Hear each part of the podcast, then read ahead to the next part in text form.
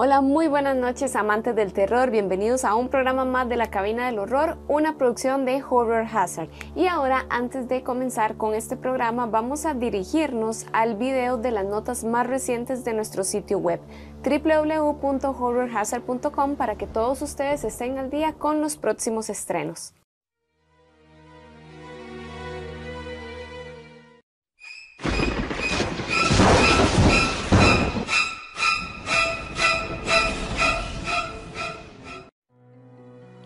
Estrenos de Candy Witch. Una familia atormentada por un espíritu maligno decide llamar a dos cazadores de fantasmas, pero poco a poco no es lo que pensaban y esa entidad se volverá maléfica y aún más demoníaca. The Deeper You Dig. Una medium que ha perdido facultades y su hija viven en una zona ajena a la ciudad. Su vecino mata accidentalmente a la niña y ésta reclama, desde el más allá, justicia junto a su madre. Getting. Paul y Chloe se van de vacaciones. Dejan su casa en manos de la niñera de su hijo. ¿Qué podría salir mal? La historia es horrorosa. Turno para un documental. Bigfoot, A Will Love Story. Bigfoot recrea al Bigfoot de la mano de Ken y que contará una historia de lo más terrorífica.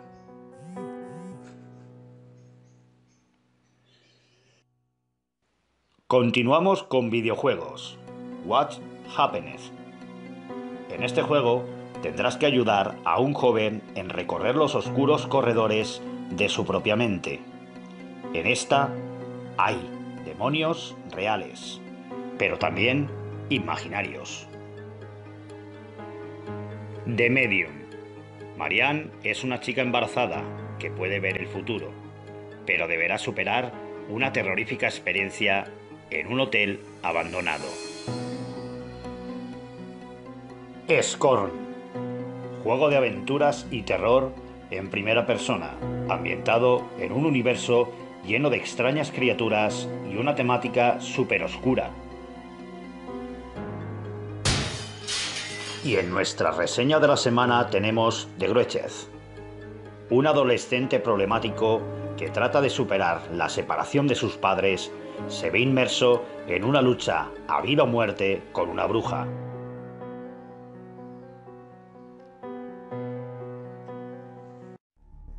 Y no lo olvides, estas notas y mucho más en www.horrorhazard.com.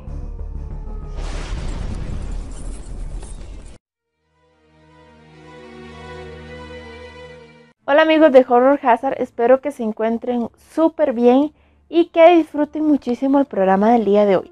Y les traigo la pregunta del día y es, ¿cuál es el actor que mejor ha interpretado a Drácula hasta el momento?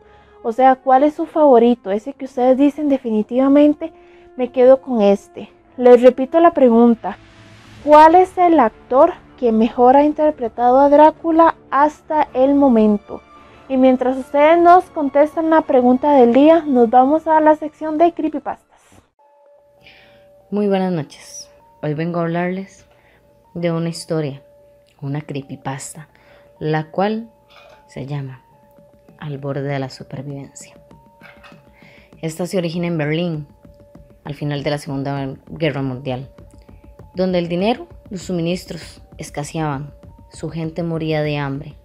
Durante este periodo, una persona cuenta una historia un poco aterradora, en realidad bastante, para mi gusto, la cual es una joven que halla un ciego dentro de la multitud el cual, dentro de todo lo que hablan, le pide que por favor entregue una nota a una dirección muy cerca de su casa. La chica, con su cierta timidez, le contesta, bueno, en el lugar quedaba muy cerca de su casa, por lo cual ella aceptó. La chica comienza a caminar para entregar el mensaje. cuando nota algo en la nota, lo cual parecía un poco extraño porque no entendía si era un 4 o un 9. Se volvió nuevamente hacia el ciego, el cual se dio cuenta que ya había oído, sin sus gafas oscuras ni su bastón. Ella, por supuesto, entró en cierta duda y en lugar de dirigirse a su casa, se dirigió a la policía. Ya estando en la policía, con su nota en mano, le contesta, tenemos ciertas dudas y sospechas. La policía se dirige a la dirección de la nota, en donde encuentran una imagen sumamente aterradora. Encuentran carniceros contando carne humana que se la vendían a la gente hambrienta a precios sumamente regalados. En su momento la gente muriendo de hambre prefiere comer en lugar de preguntar. ¿Sabes qué dice la nota? Es la última que les mando por hoy. Muy buenas noches. Esta fue la creepypasta al borde de la supervivencia. La semana pasada hablamos sobre Caravaggio y su arte y cómo ha impactado en el cine de terror. El día de hoy les voy a hablar sobre Goya y sus obras, sus obras perturbadoras. Acompáñenos en esta nueva sección titulada Destripando el arte y vamos a analizar estas perturbadoras obras de Francisco de Goya. Francisco de Goya es la clara demostración de cómo un contexto cultural, social, económico y personal afectan nuestras obras. Aquí pueden ver las primeras obras que Francisco de Goya realizó en su carrera de pintor. Podemos analizar muchos brillos, muchas luces y en principalmente es una obra muy llamativa y muy atractiva a la vista. Conforme va pasando el tiempo, Francisco de Goya va haciendo obras más románticas. No románticas en el ámbito pues, de amor y esas cosas, sino romanticismo a la hora de expresar sus ideas en sus pinturas. Algunas de las pinturas más famosas que Goya tiene es por ejemplo el aquelarre. Vamos a analizar brevemente esta pintura que si se pinta o se muestra actualmente en nuestra sociedad, diríamos básicamente que es una obra satánica, podría ser para algunos y para otros una obra bastante interesante. Podemos ver un macho cabrío en el centro de la imagen, más grande que todos los acompañantes que lo rodean. Está rodeado por muchas mujeres que podemos asumir que son brujas, que acompañan al diablo, en este caso representado por el macho cabrío, y que están ofreciendo culto a él. Algunas brujas que están en primer plano podemos ver cómo le entregan un niño al macho cabrío como símbolo de sacrificio. También vemos que en el macho cabrío tiene una corona de olivos en la cabeza, también demostrando superioridad ante las mujeres que lo rodean. Vemos algunas brujas calcinadas, quemadas, derretidas y niños también bastante demacrados. Esto simboliza que el sacrificio ya fue hecho y que las brujas también están pagando su condena por rendir culto al macho cabrío. Pero este es tan solo el inicio de la carrera oscura de Francisco de Goya. Aproximadamente cuando él tiene 73 años, se muda a una quinta llamada la Quinta del Sordo, que él adquirió ahí para alejarse de Madrid, del centro de Madrid, donde estaban sucediendo cosas terribles, que también había pasado la guerra de la independencia en ese país. Francisco de Goya comienza a pintar en su casa. En realidad son dos pisos donde va a comenzar a hacer unos murales y estas pinturas son conocidas como las pinturas negras. Claro que el nombre le hace honor a sus pinturas. Cada una de esas pinturas tiene una paleta de colores muy oscura y muy perturbadora para la época. Una de sus obras más reconocidas es el titán Cronos comiéndose a sus hijos. También es conocido como Saturno en la mitología romana. También hizo otra recreación del aquelarre, una pintura anteriormente mencionada. Estas pinturas muestran un gran secreto, ya que Goya murió y nunca pudo darle un nombre a cada una de estas obras. Fue hasta que su pupilo logró poner nombre a cada una de estas pinturas. El simbolismo oculto en cada una de estas obras de arte todavía es un misterio y yo creo que así va a ser por mucho, mucho tiempo, porque no tenemos registro de lo que Francisco de Goya quiso implementar en cada una de esas obras de arte hasta que falleció. Y hoy solo nos queda ese recuerdo de lo que fue este gran artista y que nos dejó obras de arte completamente aterradoras. Y hasta aquí la sección de Destripando el Arte. Vamos a seguir con más de la cabina del horror. El tema principal del día de hoy se llama Circo Humano, pero no se dejen llevar tanto por el nombre de este título, aunque muchas personas quizás apenas lo escucharon ya sabían de qué íbamos a hablar. Pues sí, vamos por la línea de las deformaciones, que es como quizás podemos conocerle más normalmente, pero estas son en realidad enfermedades que tienen su propio nombre científico, o por lo menos así se ha dado a conocer hasta la fecha. Pero hace muchísimos años atrás quizás no tenían tanto estudio como lo tienen ahora y podrían causar mucho temor en la población. O también eran personas que mm, por la deformación que vivían o que no eran tan normal como las personas estaban acostumbradas a ver a las demás, eh, trabajaban para circos. De hecho, estos circos se llamaban circos de fenómenos. imagínense ustedes, a tal punto al que llegaba esto. Entonces, eh, las historias que les vamos a comentar a continuación es sobre la vida de algunas de estas personas, algunas que trabajaron en circo, otras que no tanto, pero que sí captaban el ojo de las personas que la veían y les causaba bastante curiosidad. Yo voy a comenzar con la historia de Minion, la chica pingüino. Minion nació a principios de 1900 y si queremos ser un poquito más exactos, alrededor de 1910, y ella padecía una enfermedad llamada focomelia. La focomelia lo que hace es que no permite que las extremidades crezcan de tamaño natural acorde a la edad de la persona, además de que tiende a fusionarse los dedos de la persona. En el caso de Minion se funcionaron sus dedos tanto que parecían aletas y también la forma de caminar de Minion no era tan natural. Ella caminaba muy lento y a paso corto y tendía a hacer este movimiento cuando caminaba. Es por eso que se le puso el apodo de la chica pingüino. Minion exactamente no era su nombre real. Muchos informes dicen que ella más bien se llamaba Ruth, pero a principios de su carrera, de hecho, tenía otro apodo muy similar que era Mickey Minion, pero hasta la fecha incluso hasta su apellido es discutible. Minion sabía que su apariencia era diferente, pero ella no le bastaba con mostrarse en un traje de baño de dos piezas y que la gente viera su apariencia única, sino que ella quiso aprender a tocar muchos instrumentos y esto la llevó a diferentes exhibiciones, como por ejemplo estuvo en la exposición eh, Century of Progress de Chicago en 1933 y también en varias ferias en Nueva York que se llevaron desde 1939 a 1940. Minion se casó dos veces en su vida. Con su primer matrimonio concibió un niño sin este tipo de enfermedades, se podría decir que un niño sano. Y también en 1950 se casó con su segundo esposo conocido como Earl Davis, que era un ex acróbata, pero él tenía un apodo que era Hoppy the Frog Boy. Ellos actuaron juntos durante toda una década, pero en 1960 ella salió del ojo público, así que no se conoce más sobre los capítulos finales de su vida. El príncipe Randian, conocido también como el hombre oruga, el hombre serpiente y el torso viviente. Este era un hombre hindú que nació en 1871 y murió en 1934 por un infarto. Medía aproximadamente de 59 a 70 centímetros y pesaba 59 kilogramos apenas. Este hombre es conocido en muchos circos por su deformidad que era tetramelia, que consiste en la falta de sus cuatro miembros. A pesar de esto, este hombre hablaba cuatro idiomas, contrajo matrimonio y tuvo tres hijos.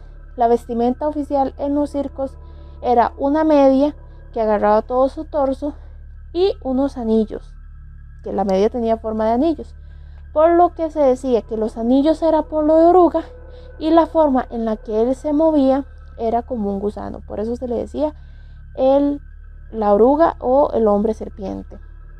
También eh, uno de los shows más comunes de este hombre era pintar con la boca, dibujar y el más famoso era enrollar un cigarrillo y prenderlo solamente con su boca.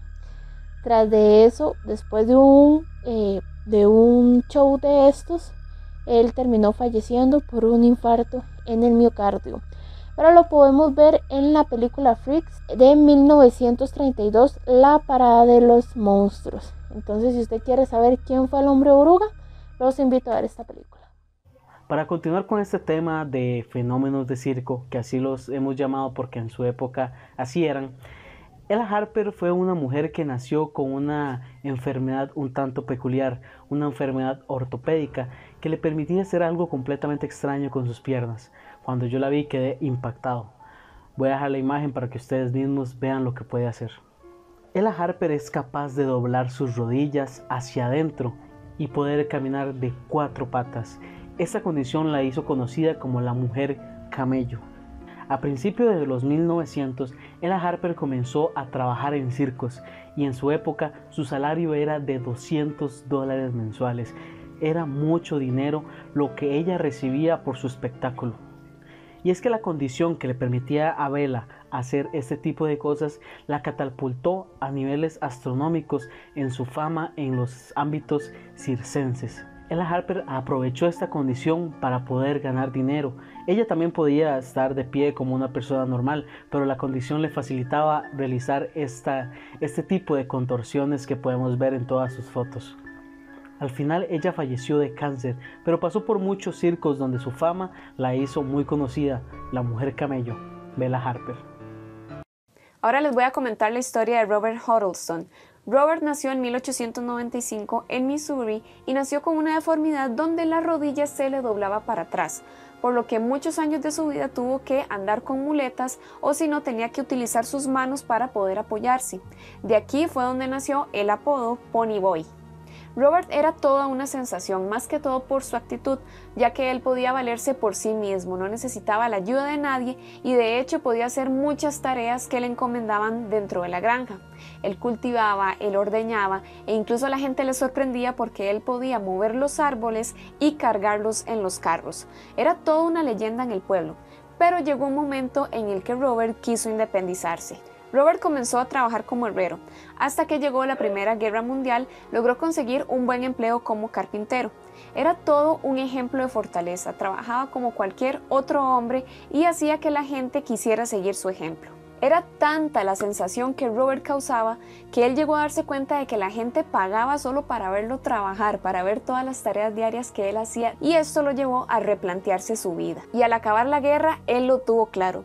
Él no quería que el apodo Pony Boy se quedara en su pueblo, él quería que se convirtiera realmente en su apodo artístico. Y faltaba más, fueron 36 largos años de carrera artística en circos, exhibiciones, presentaciones, que como les comentaba en un principio, Aquí iban todas las personas, hombres, niños, ancianos que tuvieran alguna particularidad física y él realmente disfrutó de esta increíble fama nacional. Robert Huddleston se retiró en Fremont, donde pasó una larga y plena vida acompañado de su familia, donde montó un establecimiento de reparación de coches y también crió conejos en su granja.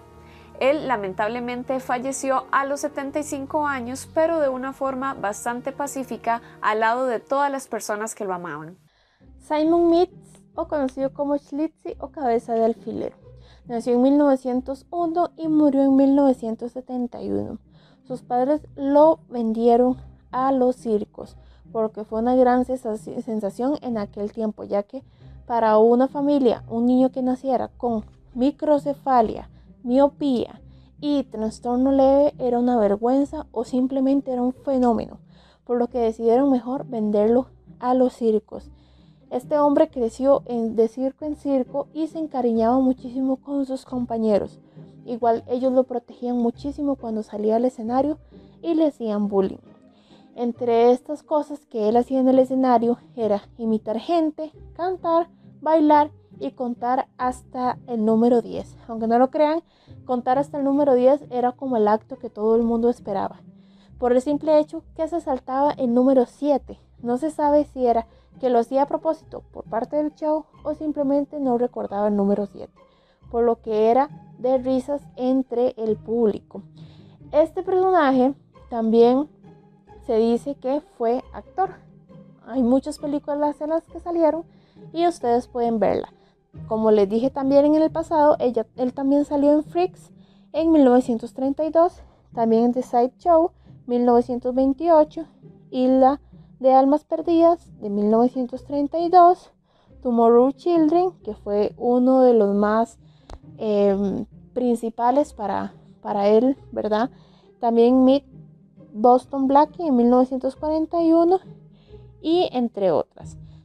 También se dice que él hablaba por monosílabos y formaba frases muy pequeñas, por lo que casi no se le entendía, pero sí lograba entender a las personas cuando le hablaban. Entonces acá les dejo unas fotos de Schlitzy y espero que vean las películas también para que lo vean. Buenas noches, fanáticos del terror. Martin Joe Laurillo era conocido como el hombre búho.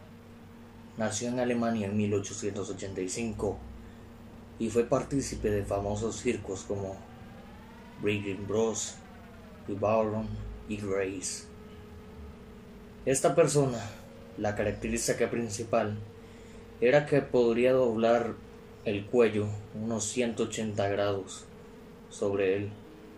En este caso, sería ponerla al revés, con su barbilla pegándole la espalda. Él tenía también una habilidad muy especial, que era arquear su cuerpo unos 180 grados también, o sea, la cintura, podía arquearla de 180 grados y también podría torcer la pierna unos 180 grados igual.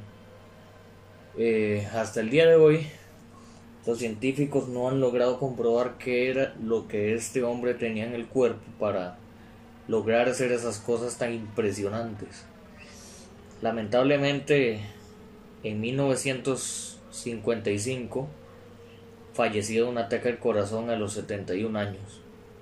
Él tuvo una vida llena de éxito en los circos en los que anduvo alrededor de los Estados Unidos y, y en Gran Bretaña, en, la, en el país inglés, en Europa.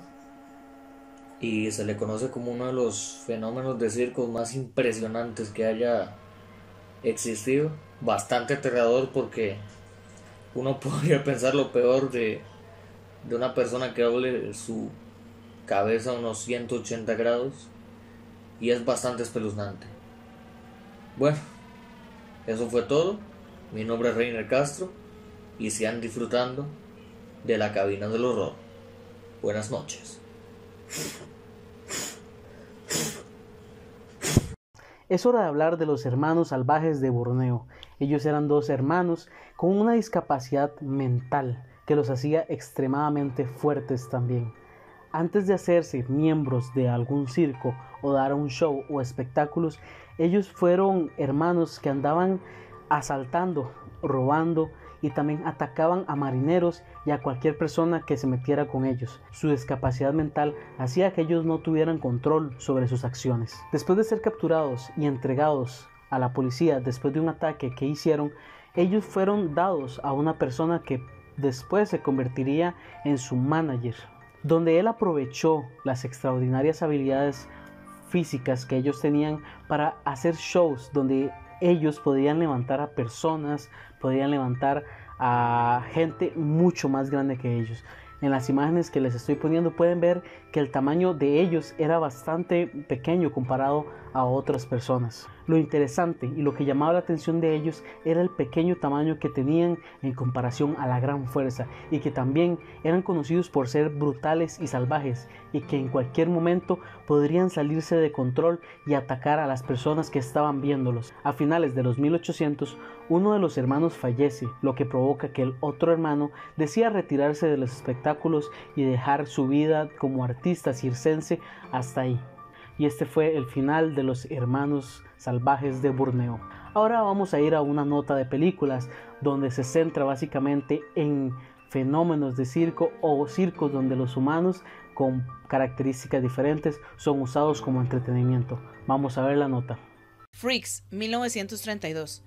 La bella trapecista de un circo acuerda casarse con el líder de los artistas de espectáculos paralelos, pero sus amigos deformados descubren que ella solo se casa con él por su herencia. Horrores de los hombres malformados, 1969. Después de escapar de un manicomio, un estudiante de medicina asume la identidad de un misterioso hombre muerto, que parecía ser su doble, y es atraído a una isla siniestra gobernada por un científico loco y sus hombres malformados. El Centinela, 1977. Una joven se muda a un apartamento en un edificio que es una verdadera puerta al infierno, donde Allison es perseguida por sacerdotes y criaturas grotescas y deformes. El hombre elefante, 1980.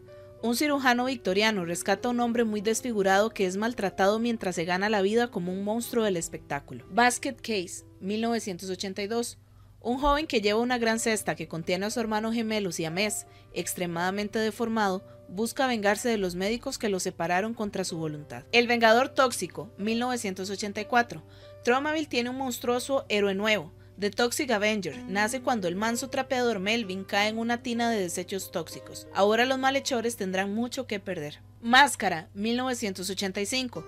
Un adolescente con una deformidad masiva cráneo-facial y una madre de pandillas de motociclistas intentan vivir una vida lo más normal posible bajo las circunstancias. Castle Freak, 1995.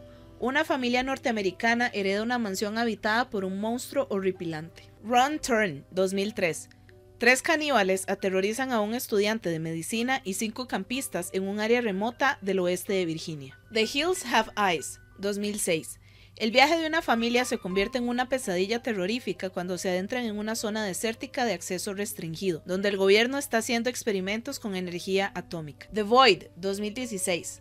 Poco después de llevar a un paciente a un hospital con poco personal, un oficial de policía experimenta hechos extraños y violentos aparentemente vinculados a un grupo de misteriosas figuras encapuchadas. Por último, Pieles, 2017. En un mundo extraño donde las personas comparten numerosas deformidades, el mismo problema que todos enfrentamos los desafía a cada uno de ellos. Encontrar a alguien que te acepte como eres. Y antes de pasar a la siguiente nota, vamos a ir a la trivia de la noche. La pregunta que les tengo el día de hoy es la siguiente. ¿Cuál de estas películas dirigidas por Wes Craven ha sido su favorita? Tenemos La última casa a la izquierda, Las colinas tienen ojos, La serpiente y el arco iris. Así que ya lo saben, les vuelvo a repetir la pregunta: ¿cuál de estas películas que ven en pantalla dirigidas por Wes Craven es su favorita? Y mientras ustedes contestan, vamos a dirigirnos hasta Chile para que Alberto nos cuente una nota bastante interesante. Buenas noches, Costa Rica. Voy a hablar acerca de uno de los acontecimientos más extraños e insólitos ocurridos a lo largo de toda la historia de la humanidad. Algunos relacionan este acontecimiento con la ufología, pero eso es un error, ya que la ufología nace en 1947 con el avistamiento de Kenneth Arnold, pero sin embargo este acontecimiento ocurrió en el siglo XVI, en específico en Alemania, en la región de Bavaria, en la ciudad de Nuremberg, el año 1561, entre la madrugada del 13 de abril y la mañana del 14 de abril. Antes de referirme a lo que ocurrió ese día, voy a dar algunos datos para tener como antecedentes. Bien, desde la época de la antigua Grecia han habido algunos prototipos de planeadores, y en el Renacimiento, Leonardo da Vinci diseñó algunos prototipos de máquinas voladoras, pero sin embargo, de modo oficial, la humanidad comenzó a volar en el siglo XVIII con los primeros prototipos de globos de aire caliente, los cuales fueron perfeccionados y en el siglo XIX nacieron los dirigibles. Pero la aeronáutica nació en el siglo XX, en específico con el primer vuelo de los hermanos Wright, lo que quiere decir de que antes del siglo XVIII Nada en este planeta volaba excepto las aves. Y el acontecimiento que ocurrió ese día fue que se llevó a cabo la primera batalla aérea registrada en la historia. Y lo he dicho bien, la primera batalla aérea registrada en la historia. Pero antes de entrar en detalles, necesito aclarar dos cosas. Y es que en el año 1561, por un lado, la humanidad no manejaba mayor tecnología que una ballesta. Y segundo, es que en ese año la gente no conocía la electricidad y la única luz que conocía era la luz del sol o la luz del fuego. Y la razón por la cual hice esas dos aclaraciones es porque las descripciones de la batalla, dadas por los testigos, que son toda la población de Nuremberg, son bastante infantiles. Y eso se debe a que ellos no entendían lo que estaban viendo, no conocían lo que estaban viendo.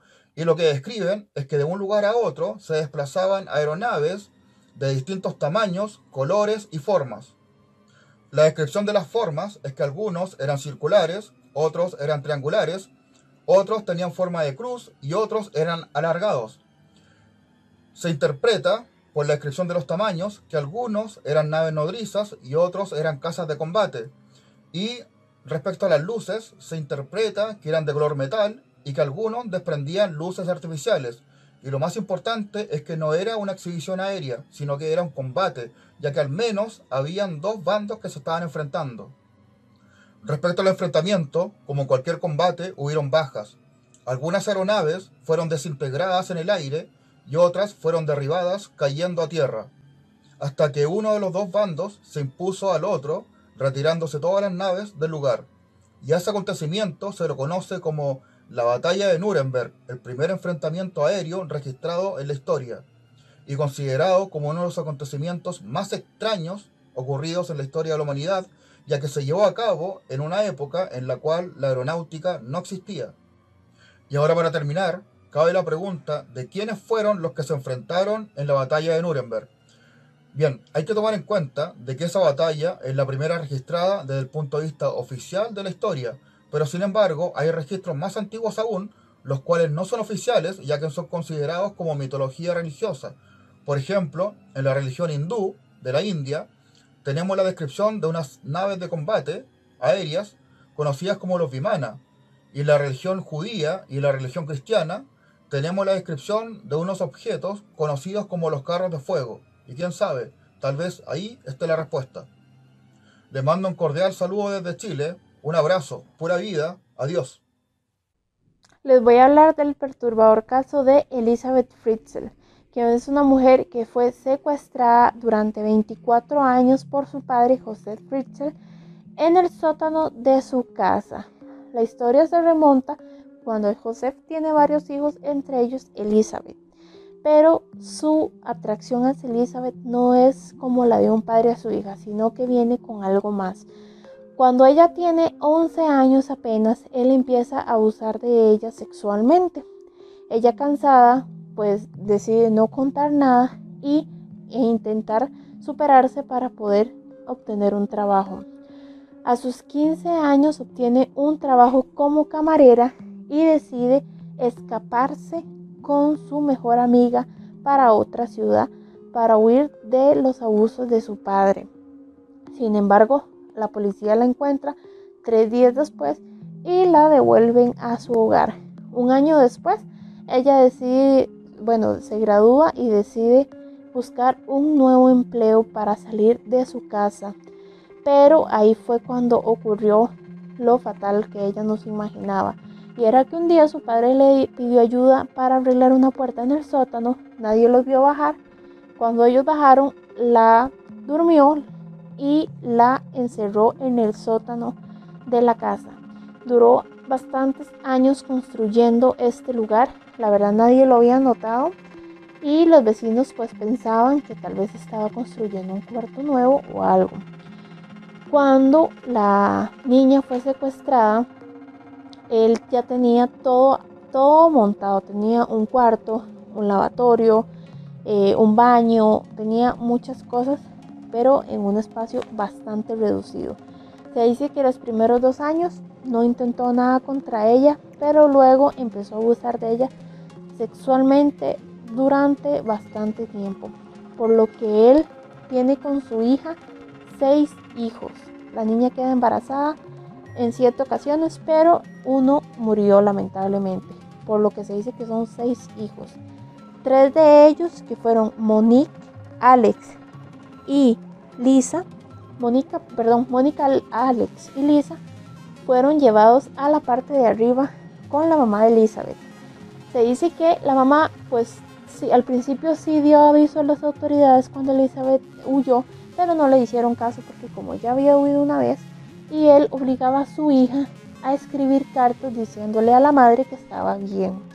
Cuando él llevó a sus hijos, nietos, hacia la casa, lo que hizo fue que los llevó desde pequeños y obligó a Elizabeth a escribir una carta donde decía que no podía tener a sus hijos con ella por falta de cariño por lo que su abuela se hizo cargo de estos niños por ella. Le sentía que los niños era como que su propia hija estuviera ahí con ella. La razón por la que se lo llevó fue por falta de espacio.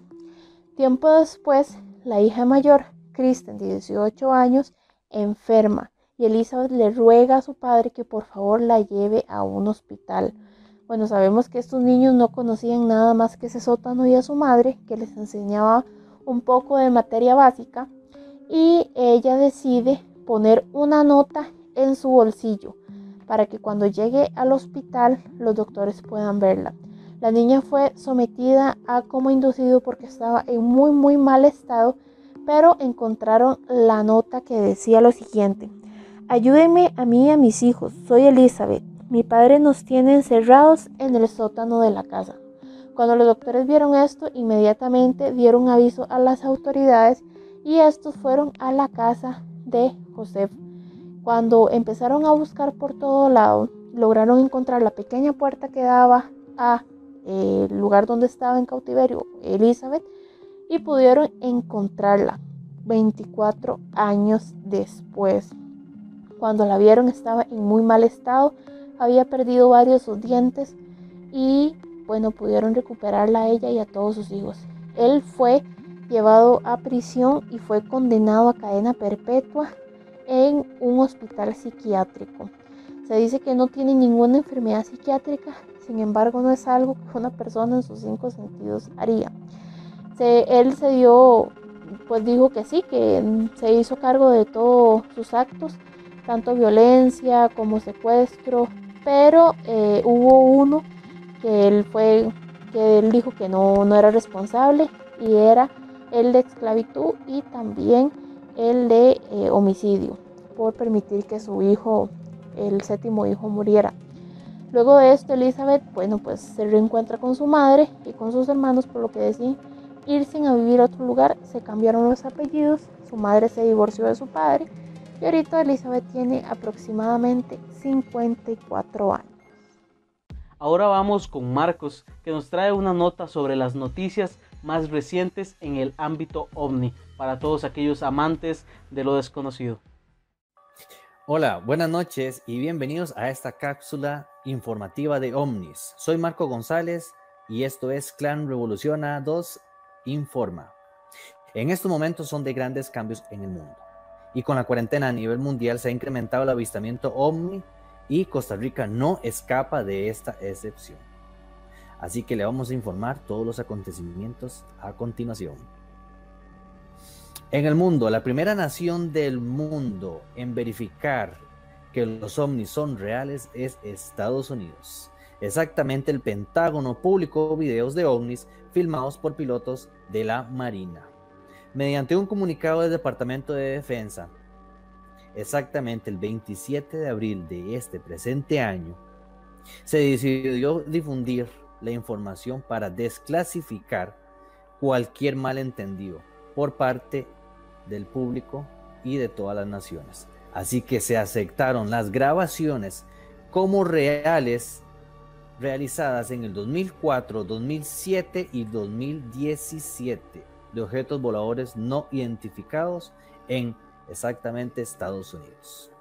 El primer video en el 2004 se entrevistó por medio de CNN el jubilado piloto de la Marina David Freiburg y confesó que el objeto se movía a velocidades impresionantes para ser de tecnología humana y de una forma errática. Y así sucesivamente los videos también grabados en el 2007 y 2017 fueron confirmados como objetos voladores no identificados. Así que esto es un gran avance en lo que se refiere a conspiraciones e información de ovnis en el mundo. Y por parte, bueno, de nuestro equipo, de nuestro equipo Clan Revolucionado aquí en Costa Rica, destacamos las últimas dos investigaciones que hemos podido realizar en Costa Rica. Obviamente que por el tema del COVID no podemos seguir avanzando con muchas investigaciones que tenemos pendientes, pero les estaremos informando. Así que les comento a todos ustedes que exactamente el 12 de enero de este año visitamos la zona de Zarcero y visitamos a una familia que fue testigo de un increíble avistamiento ovni, exactamente el sábado 5 de enero. El señor César Obregón y su hija Amber observaron un objeto a gran altura en el cielo, totalmente despejado. El objeto en forma de flecha, pero más, más redondeada y sin alas y con unos ventanales en la parte de debajo, fue observado en esta zona, cerca de su casa de habitación. En ese momento se acercó el policía, el agente don Luis Antonio Alfonso, con más de 23 años al servicio de la fuerza pública. También se visualiza este contundente objeto más detallado y le brindaremos más información en nuestras redes sociales cuando ya salga, saquemos a la luz toda esta investigación que se realizó en Zarcero en el mes de enero. También nos trasladamos a la zona específicamente de Pérez Celedón, donde varias personas son testigos de objetos no identificados. Exactamente el testigo Mauricio Benavides relata que siendo un día muy caluroso logra avistar varios objetos y pueden fotografiarlos y grabarlos, así como ustedes lo están viendo en este momento. Él se encontraba en el parqueo de una bodega y tomó increíbles fotografías y tiene un testimonio realmente contundente. Así que les invitamos a todos ustedes a seguir nuestras redes sociales y nuestro canal Clan Revolucionado que lo pueden ubicar en Facebook, YouTube, Instagram y Twitter. Así también se puede comunicar con nosotros a nuestro número de WhatsApp, símbolo de más 506 8401 1614. Y recuerden que somos un grupo costarricense de investigación OVNI y conspiraciones a nivel internacional. Muchas gracias y nos vemos en la próxima cápsula. Muchas gracias por continuar en sintonía. Ahora en este momento nos vamos a dirigir a una nota donde nos van a comentar algunas recomendaciones del género del terror. Hola amigos de Horror Hazard, aquí Rob con otra recomendación para esta semana. Mientras me preguntaba qué reseñar para el video ah, de la semana, eh, me puse a pensar y más bien me acuerdo de haber visto eh, una película, una comedia en realidad que se llama Coming to America una comedia con Eddie Murphy que siempre me hizo mucha gracia. Pero en ella se siente la mano de un director que en verdad se hizo famoso por su comedia, el cual es John Landis. Y de repente hice la conexión de que John Landis no solo ha hecho comedia, sino que también produjo una de las mejores comedias de horror que se haya visto, no solo por eh, la temática, sino también por eh, el cariño y el empeño que le pusieron en la parte de producción y de cinematografía para la misma. Y me refiero al clásico de 1981, An American Werewolf in London.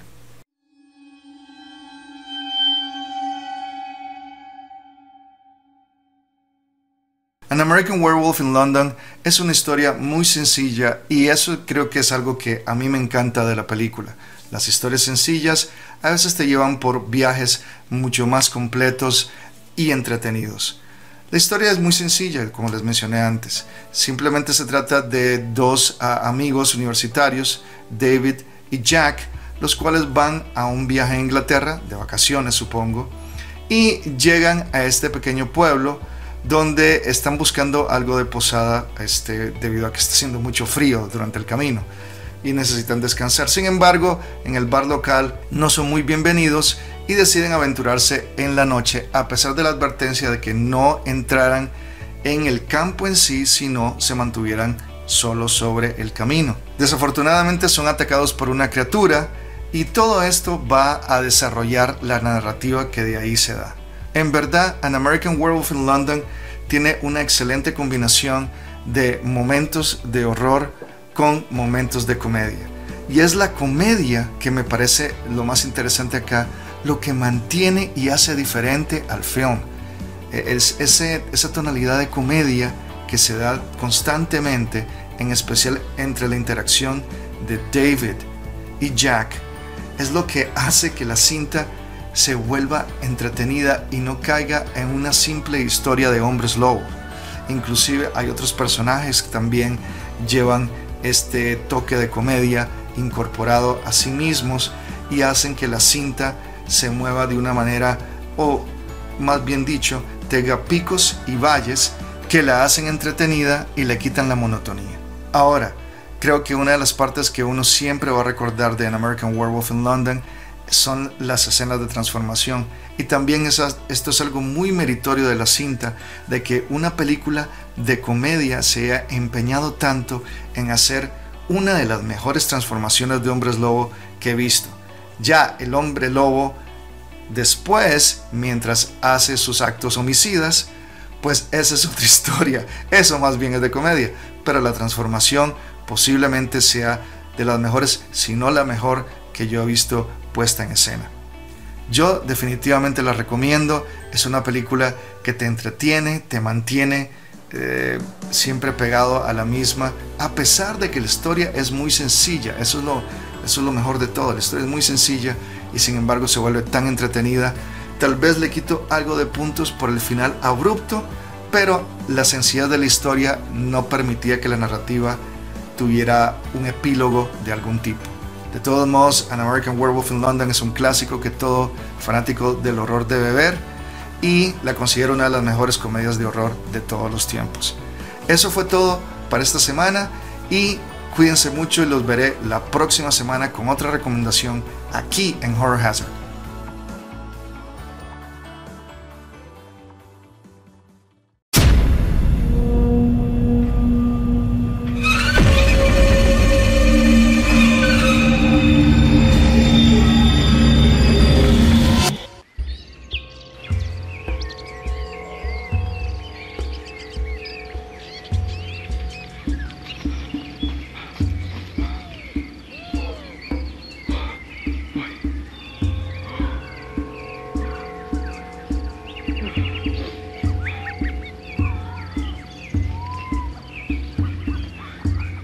Ya los perdí.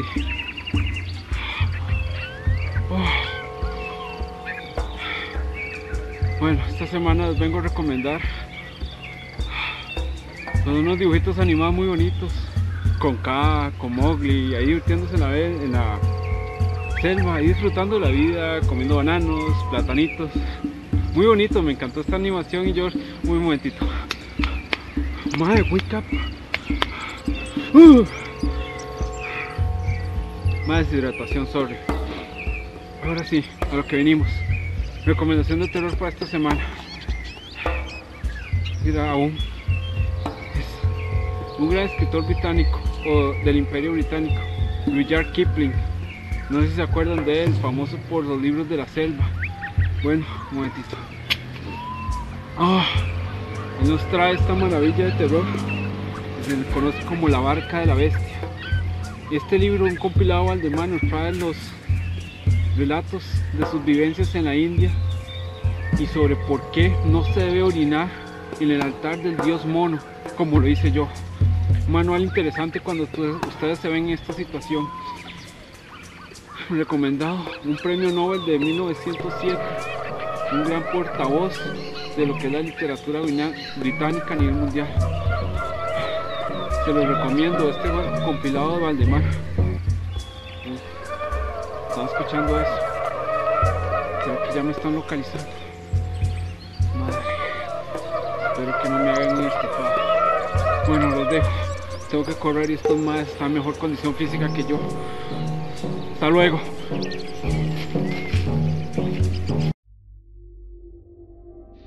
Hola amigos de la cabina del horror, espero que se encuentren muy bien. Les habla Andrés Ortiz. En esta ocasión vengo a recomendarles una película llamada Harbinger Down, que trata de un grupo de gente que anda haciendo una exploración referente a lo que son una especie de ballenas llamadas belugas y que eh, se van a encontrar con un módulo eh, ruso soviético de, que tiene un cosmonauta muerto en su interior. En el transcurso de la película vamos a estar viendo cómo se va desarrollando el misterio de este cosmonauta que aparece muerto, pero por causas obviamente no son naturales. Esta película tiene muchas referencias a lo que son películas clásicas como eh, más obvia sería La Cosa de John Carpenter y como dato curioso el estudio que hizo la precuela de La Cosa es la misma que está produciendo lo que son la parte de los efectos prácticos de esta película. En general la película está a mi parecer bastante bien realizada, tiene muy buenos efectos prácticos, muy poca utilización de CGI, en el que las escenas que la utilizan considero que está bien utilizado, aunque creo que no es el fuerte de la película, pero en general la película sí es bastante claustrofóbica ya que todo sucede dentro de un espacio cerrado como es un barco. Y es una película que te presenta de bastante bastantes acciones entretenidas en el transcurso de su hora 22 minutos que que tarda. Espero que le den una oportunidad a la película y para los que son amantes de los videojuegos estoy seguro que les va a recordar demasiado a algunas partes del videojuego de Resident Evil Revelations. Eh, por todo, de mi parte sería solamente esta recomendación, ojalá le den una oportunidad y nos estaremos escuchando en una próxima cabina del horror. Hasta luego.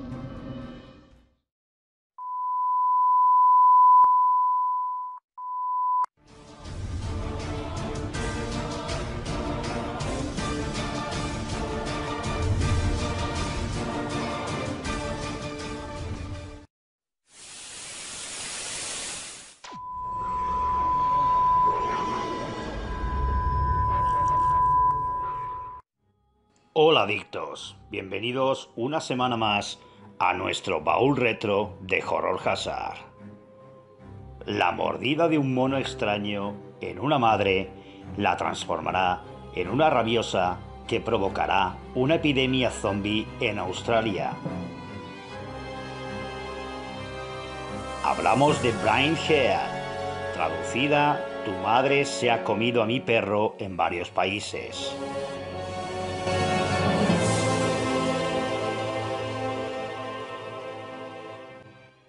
Esta cinta está dirigida por el mismísimo Peter Jackson y está protagonizada por Timothy Balme y Diana Peñalver, entre otros.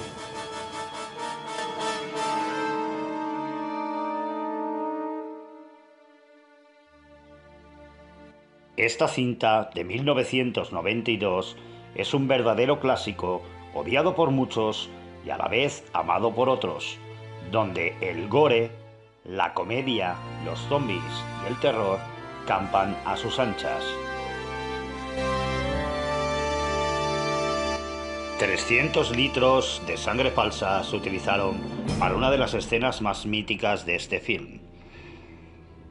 Película que contó con 3 millones de dólares y recaudados el doble en su estreno.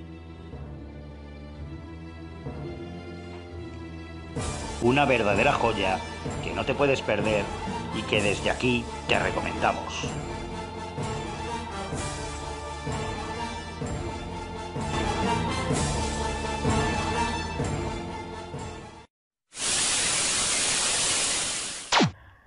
Vamos a pasar con Hades, un proyecto hermano que ha, estado con nosotros desde los inicios. Ellos nos van a contar un poco sobre su proyecto y también qué cosas han encontrado últimamente en sus investigaciones. Vamos a ir con ellos, con Hades.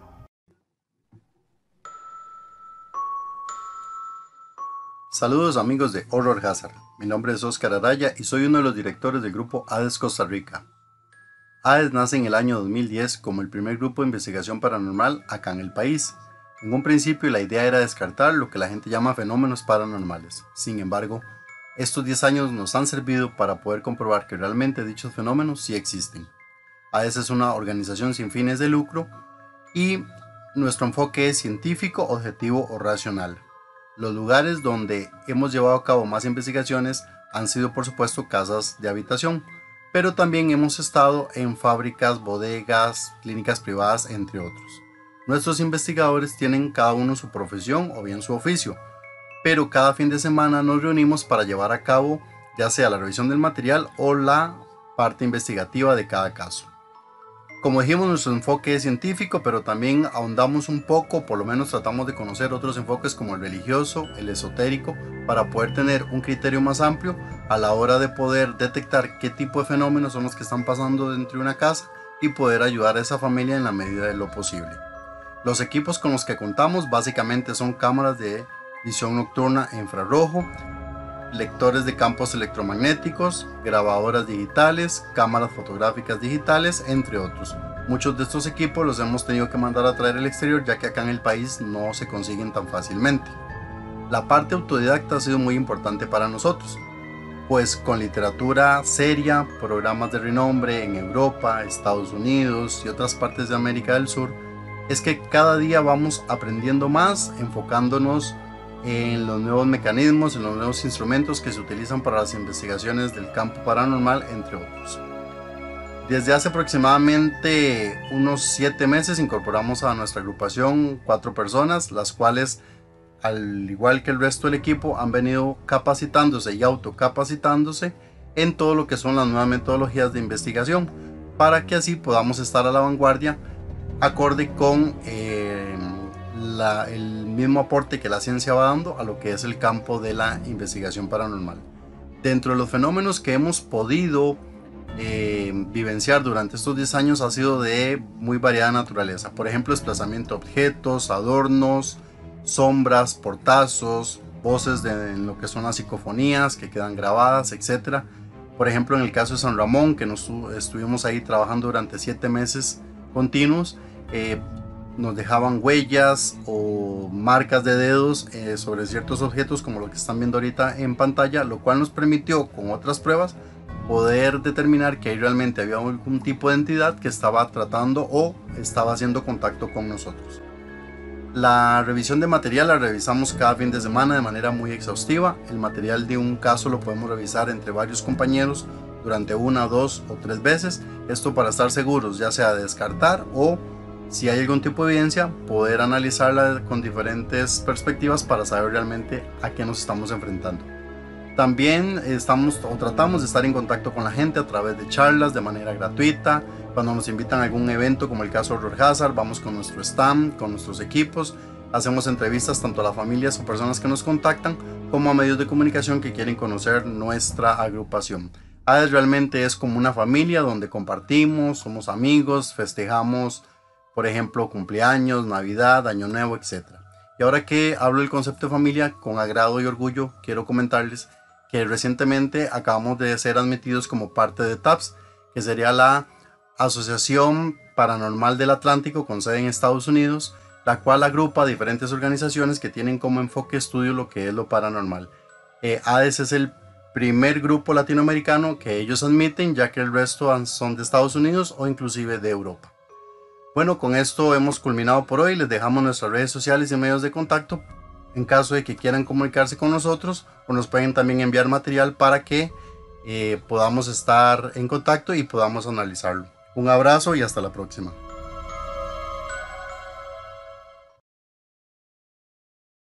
Muchísimas gracias por seguir con nosotros y ahora vamos a la sección de un día como hoy.